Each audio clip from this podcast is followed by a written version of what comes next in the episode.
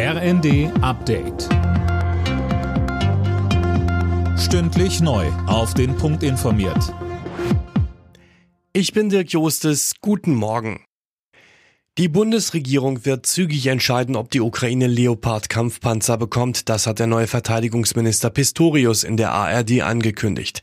Die Frage wird heute beim Treffen der NATO-Verbündeten auf dem US-Luftwaffenstützpunkt Rammstein eines der Hauptthemen sein. Weiter sagte Pistorius. Es geht darum, dass wir weiter verfahren und miteinander handeln wie im letzten zwölf Monaten auch. Und das heißt nicht, der eine gibt dies, der andere das. Es muss abgestimmt passieren. Und die USA sind nun mal der wichtigste und größte Bündnispartner innerhalb der NATO. Und deswegen ist es wichtig, dass wir als größter Partner in Europa das im Schulterschluss mit den Amerikanern tun. Und darum geht es.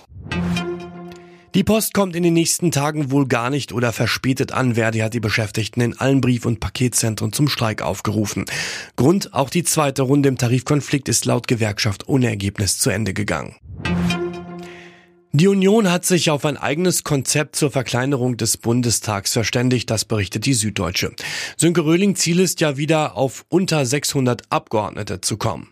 Ja, und das wollen CDU und CSU damit erreichen, dass die Zahl der Wahlkreise von knapp 300 auf 270 verringert wird. Denn dadurch würde auch die Zahl der Überhangs- und Ausgleichsmandate sinken. Außerdem sei denkbar, dass bis zu 15 Überhangmandate unausgeglichen bleiben. Die Ampelparteien wollen dagegen Überhangs- und Ausgleichsmandate komplett streichen. Das könnte aber zur Folge haben, dass direkt gewählte Abgeordnete leer ausgehen. Und das hält die Union für verfassungswidrig.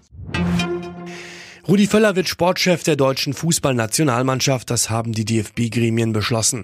Am 1. Februar wird er die Arbeit aufnehmen und damit einen Teilbereich von Olli Bierhoff übernehmen, der nach dem frühen WM aus in Katar zurückgetreten war.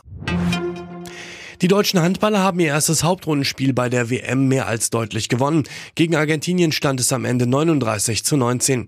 Morgen warten dann die Niederlande, Montag Norwegen.